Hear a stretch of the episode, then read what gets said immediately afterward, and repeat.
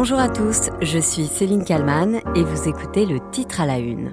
Des quais bondés, un temps d'attente considérablement allongé, des rames sales où l'on ne se sent pas vraiment en sécurité, bienvenue dans le quotidien des usagers du métro parisien. Pourquoi une telle dégradation des conditions de transport? Nous allons tenter de comprendre.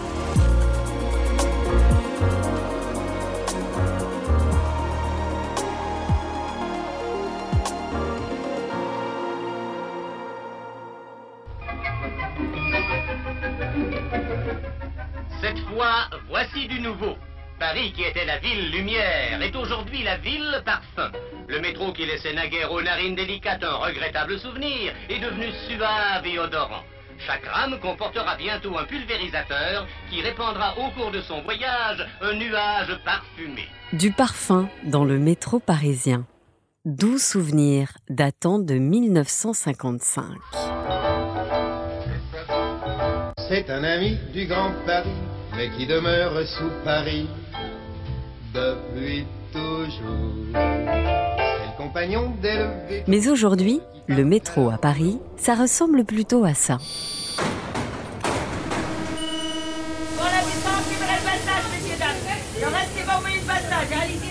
À 9h du matin, impossible de monter dans les wagons surchargés. Je me dis si c'est si blindé, si du coup les gens, euh, bah, euh, on peut, ils ferment pas la porte, du coup bah, le métro peut pas partir, du coup on est retardé, du coup moi j'arrive au- en retard au travail, euh, enfin voilà. C'est source de- d'énervement, de... Non, plus euh, je dirais de stress et de- du coup de devoir anticiper sans arrêt, de dire on va partir plus tôt. Les usagers sont contraints d'anticiper le moindre déplacement pour arriver à l'heure ou espérer ne pas être compressés les uns contre les autres. Car le constat est clair, sur toutes les lignes ou presque, le contrat n'est pas respecté par la RATP. Et les premiers à en pâtir sont évidemment les usagers. Même si avant il y avait, euh, il y a toujours beaucoup de monde et une forte densité, mais en fait, euh, on voyait quand même qu'il y avait des métros toutes les euh, minutes, donc ça pouvait pas être plus. Service pouvait pas être euh, plus euh, plus efficace. À la limite, on peut allonger les rames, c'est ce qu'on peut faire. Alors que là, en fait, quand on voit qu'on est extré- enfin, que les métros sont très très chargés et qu'en plus le métro arrive toutes les 4-5 minutes, on voit qu'il y a un problème et que c'est vraiment différent de, de- de ce qu'on a connu avant. La fréquence des métros a diminué après la crise du Covid, pour tout un tas de raisons. Nous allons y revenir. Ce qui est certain, c'est que les situations exceptionnelles, avec notamment des temps d'attente records, sont devenues la norme et tout le monde se rejette la faute. Métro, RER et les bus, qui ne sont pas non plus épargnés, comme à Saclay, à 30 km de la capitale. Il est prévu, on se dit ah dans 5 minutes j'ai un bus, au final il passe jamais et 40 minutes. Les horaires sont totalement aléatoires, soit on en a trois d'affilée, soit euh, c'est un tous les 20 minutes. un bus sur deux, voire sur trois passe, et du coup, bah, c'est, c'est pas une source fiable. Et du coup, à la place, je prends le RER pour venir jusqu'ici, et après, je prends le bus 9. Euh, du coup, aller-retour, ça me prend bah, 30 minutes de plus que si je venais à prendre le bus 11, qui n'est jamais là. tu vois. Pour Clovis Cassan, maire des Ulysses dans l'Essonne, il faut tout remettre à plat et c'est urgent. C'est un drame pour le service public. C'est-à-dire que les lycéens, ou que ce soit les lycéens, les, les salariés, ou même les personnes qui vont faire leurs courses, euh, ou pour qui vont se déplacer pour le loisir, en fait, on est en train de tuer un service public, tout simplement. On a une vraie problématique. Moi, je parle vraiment de, aujourd'hui de, de- c'est un signal d'alarme qu'on doit tirer collectivement pour dire notre service public du transport en commun est en danger en région parisienne. Car le nombre de démissions, chez les conducteurs de bus notamment, a quasiment doublé depuis la crise du Covid. C'est une information à RMC, 160 démissions en 2018, il y en avait 290 en 2021.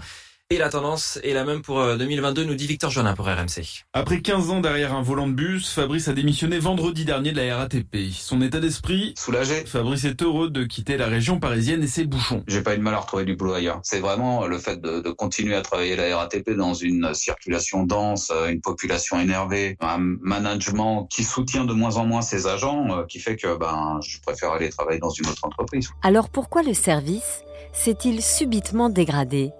Que s'est-il passé après les confinements successifs? Les raisons sont multiples. Il y a un manque cruel de conducteurs. Le taux d'absentéisme aussi est très élevé. Le matériel se dégrade et n'est pas forcément remplacé. Bref, la machine semble s'être grippée et la remise en route s'annonce très compliquée. Un homme a été choisi pour remettre sur les rails la régie autonome des transports parisiens. Jean Castex, ancien Premier ministre. Il est donc le nouveau président de la RATP. À sa prise de fonction, il a adressé une vidéo à l'ensemble des salariés. Je perçois les inquiétudes qui s'expriment et il faudra y répondre. À court terme, nous devrons travailler à rétablir le plus rapidement possible le niveau d'offre le plus élevé dans l'intérêt de tous nos usagers clients. À plus long terme, l'objectif est bien de nous développer pour amener le maximum de nos concitoyens vers les transports en commun. Nous avons beaucoup à faire. Nos concitoyens attendent beaucoup de nous et nous avons les ressources collectives pour y répondre. Les ressources collectives sont là, dit Jean Castex. D'accord, mais c'est pour quand? Jeudi 10 novembre 2022, une grève d'ampleur a été observée, notamment à la RATP. Écoutez ce salarié qui dénonce sur RMC ses conditions de travail. Les conditions de travail euh, se dégradent de jour en jour. Je travaille le matin, tout le matin, le soir, en horaire décalé. Et les salaires, ça fait 8 ans que je suis à la RATP, moi, et 8 ans que ça n'a pas augmenté. Au bout d'un moment, il y a un ras-le-bol général. En 2023, 400 recrutements sont prévus pour que l'ensemble des rames soit de nouveau en fonction, comme c'était le cas avant le Covid. Mais pour espérer un retour à la normale, il va falloir encore patienter. Rien ne va plus entre euh, le syndicat de transport Île-de-France Mobilité et les opérateurs, notamment la RATP. Et la région renvoie la balle à l'État, qui renvoie la balle à la région, pendant que les usagers impuissants regardent passer les trains. Écoutez Aurore Berger, présidente du groupe Renaissance à l'Assemblée, députée des Yvelines, avec Apolline de Malherbe sur BFM TV et RMC. Madame Pécresse avait fait un seul engagement mais de c'est campagne. toujours la faute des autres. Ah non, mais c'est pas toujours la faute des Quand autres. j'interroge Valérie Pécresse, elle me dit que c'est la faute du gouvernement, et quand j'interroge le gouvernement, on me dit que c'est la faute de Valérie Pécresse ou d'Anne Hidalgo. Alors attendez, je veux dire quelque chose. Les habitants sur ma circonscription, ils s'en fichent complètement, Complètement. de savoir Je suis bien si c'est la faute d'Emmanuel Macron, de Valérie Pécresse, d'Anne Hidalgo, ils veulent juste. Ils veulent juste que des trains fonctionnent, arrivent à l'heure, soient propres et soient sécurisés. Ça, c'est clair. Et ce qu'on a fait, nous, c'est qu'on a redonné 200 millions d'euros à Madame Pécresse, à la région Île-de-France, pour qu'elle essaye d'avoir des trains qui arrivent à l'heure. Je lui demande juste de faire en sorte que ça puisse être le cas, qu'elle se défausse pas, elle, en permanence. C'est-à-dire, on peut pas avoir des collectivités locales qui disent on veut plus de pouvoir, on veut plus de prérogatives, on veut plus de compétences. Quand ils les ont, dire bah non, franchement, là, sur ce sujet, on va quand même se retourner vers l'État parce que c'est pas notre faute. En attendant une remise en forme urgente, en vue notamment des JO à Paris en 2024, il a été décidé de se passer lentement des tickets de métro. Voilà donc la carte qui remplace depuis hier le carnet de tickets. 2 euros. Il est anonyme, vous pouvez le prêter à qui vous voulez. Ce support rechargeable stockera désormais vos titres de transport. Ces bouts de papier ne seront bientôt plus que des reliques. C'est le petit train bleu Tirolo, le pullman du métallo, et c'est aussi le carrosse de la dactylo. Bonjour Marc Pellissier. Bonjour. Vous êtes euh, le président de l'Association des usagers des transports en Ile-de-France. Vous diriez que la situation a commencé à sérieusement se dégrader à, à quel moment? Et est-ce qu'on est en train d'assister à une lente agonie des, des transports parisiens? On a une situation qui s'est dégradée euh, sur les bus euh, cette année, euh, avant l'été, et sur le métro, euh, véritablement, euh, depuis septembre, euh, avec voilà, des temps d'attente et des surcharges qu'on n'avait pas vues de- depuis très longtemps. C'est ça. Qu'est-ce que vous disent les, les- les usagers avec qui vous échangez? Bah, C'est l'incompréhension euh, de voir un service aussi dégradé, euh, alors que le métro, euh, même s'il y avait des difficultés, bien sûr, globalement fonctionnait pas trop mal, je dirais, avant Covid. hein. Et donc là, aujourd'hui, eh bien, les gens ne comprennent pas pourquoi on est dans une telle situation. Concrètement, ils nous disent, bah, on attend euh, très longtemps sur le quai, on ne peut pas monter dans la première rame, parfois même euh, pas non plus dans la, suivante. Donc les temps de trajet se trouvent euh, allongés et en plus avec évidemment une situation d'inconfort qui, est, vraiment pénible. On a une situation vraiment de saturation et on sait que après le- la crise sanitaire, euh, voilà, les usagers supportent moins bien aussi euh, ces situations de, de forte promiscuité. Donc euh, il faut vraiment faire le maximum pour revenir à une situation acceptable. Alors qu'est-ce qui se passe? Pourquoi euh, est-ce qu'on en est arrivé là? Alors la situation, à vrai dire, euh, a pris euh, pas mal de monde au dépourvu. On nous dit qu'il y a un manque de conducteurs. alors c'est très clair hein, sur le bus, mais sur le métro également. Et on a aussi eu une décision d'Île-de-France Mobilité, qui est présidée par Valérie Pécresse, de diminuer l'offre de métro depuis plus d'un an euh, liées à la crise sanitaire. Ça veut dire quoi? Ça veut dire qu'on diminue l'offre, ça veut dire qu'il y a moins de métro, mais il y a toujours autant de voyageurs? Alors c'est ça, on diminue euh, l'offre de 10-15% euh, selon les lignes, mais pendant ce temps, les, voyageurs sont revenus en réalité. certes, il y a eu la crise sanitaire, mais on le voit ces derniers mois, les voyageurs sont revenus nombreux, et donc après, ça coince. On a une situation qui est assez proche en réalité d'avant Covid. L'effet télétravail, il est assez visible le vendredi, dans les transports, euh, là, effectivement, peut-être 10-20% d'usagers en moins. Mais les autres jours, cet effet s'est estompé. Et aujourd'hui, euh, voilà, on ne peut pas avoir un service euh, de métro diminué. En fait, on a l'impression qu'il se renvoie la balle. L'État renvoie la balle à la région. La région dit c'est pas de ma faute, c'est l'État. C'est la faute de qui finalement? Alors les torts sont partagés, je crains.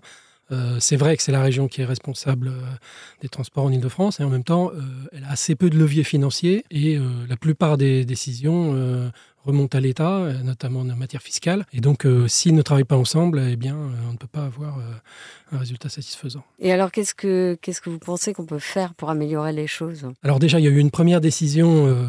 Valérie Pécresse a fait voter le retour à 100% d'offres demandées il y a quelques jours. Donc ça, on le demandait, nous, depuis longtemps, mais c'est voté. Maintenant, il faut que ça soit mis en œuvre. Donc la RATP nous dit qu'ils sont en train d'augmenter les embauches, euh, et, notamment sur le métro, euh, les, problèmes d'effectifs de, devraient se résorber dans les prochains mois. Euh, mais pour le moment, c'est toujours la galère. Ouais, le problème, c'est qu'ils veulent recruter, mais il n'y a pas forcément euh, de, de, chauffeurs euh, qui répondent à ces demandes, notamment parce que les, les conditions de travail sont, sont difficiles. C'est en tout cas euh, ce que disent les syndicats. Alors, je crois qu'il faut distinguer la situation du bus et du métro. Sur le métro, c'est plus un retard dans les recrutements. Il n'y a pas une véritable pénurie. Mais en revanche, sur le bus, effectivement, il y a une pénurie de conducteurs qui est d'ailleurs nationale et même européenne. Et alors, vous pensez que l'arrivée de l'ancien Premier ministre va changer les choses faire bouger euh, les lignes. En tout cas, il y a eu des déclarations de Jean Castex euh, montrant qu'il semblait avoir un intérêt euh, plus important que Catherine Gailloire auparavant sur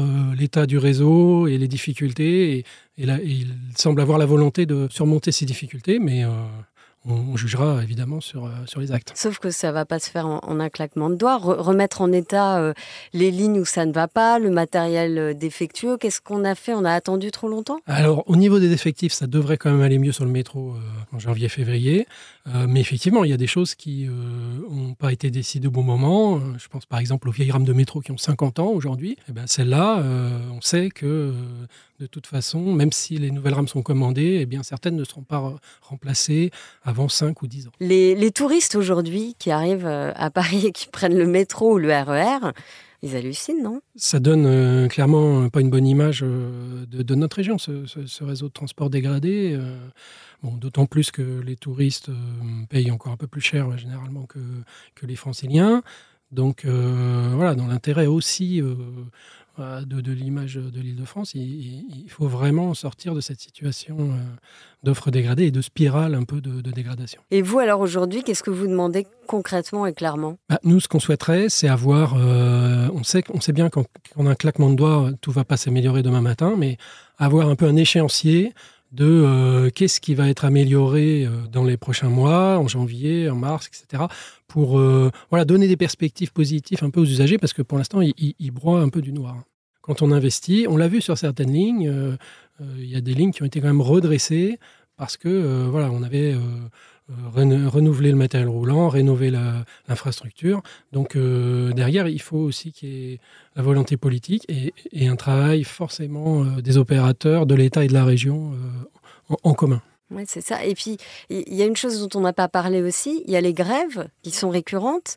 Et alors là, c'est encore autre chose et c'est encore aussi un, enfer pour les usagers, même si certains comprennent évidemment euh, les requêtes des, grévistes. Alors c'est vrai que sur certaines lignes, hein, là je pense notamment à euh, certaines lignes RER, e euh, les grèves sont quand même fréquentes, grève locale, grève nationale. Bon, pour de bonnes ou de mauvaises raisons, c'est pas notre sujet, mais ça vient s'ajouter aux difficultés dont on a parlé. Donc c'est un cumul voilà, qui, est, qui est difficile au quotidien, surtout sur des lignes où on a euh, près d'un million de voyageurs, hein, comme le RERB. Vous avez une grève côté RATP ou une grève côté SNCF, paf, le service est perturbé. Merci beaucoup Marc Pellissier d'avoir répondu à mes questions pour le titre à la une. Merci à vous. Merci à Sophie Berwaguet pour le montage de cet épisode. N'hésitez pas à vous abonner au titre à la une et à commenter sur toutes les plateformes de podcast. Vous pouvez aussi mettre 5 étoiles, ça nous fera très plaisir. Je vous dis à demain pour un nouveau titre à la une.